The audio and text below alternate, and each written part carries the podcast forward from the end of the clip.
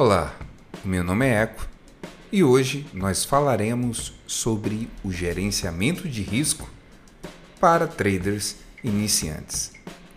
O gerenciamento de risco é o primeiro passo que um trader novato deve dar, pois é conhecido que as mais importantes instituições financeiras que compõem o mercado de capitais dão prioridade máxima ao gerenciamento de risco. E é por isso mesmo que elas se consolidam no mercado.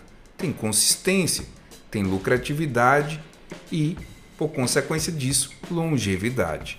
Um trader iniciante deve ter esse benchmark, essa referência de que é necessário que ele compreenda os seus objetivos financeiros, os seus limites financeiros, para projetar assim a sua gestão diária.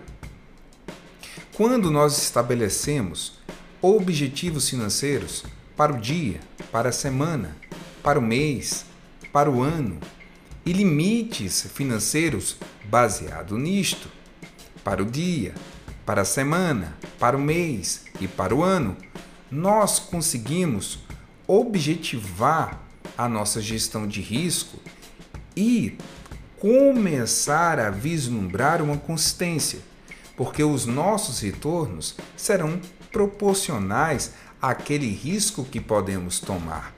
Dessa forma, o trader crescerá degrau por degrau e não colocará à frente dos seus objetivos um risco maior.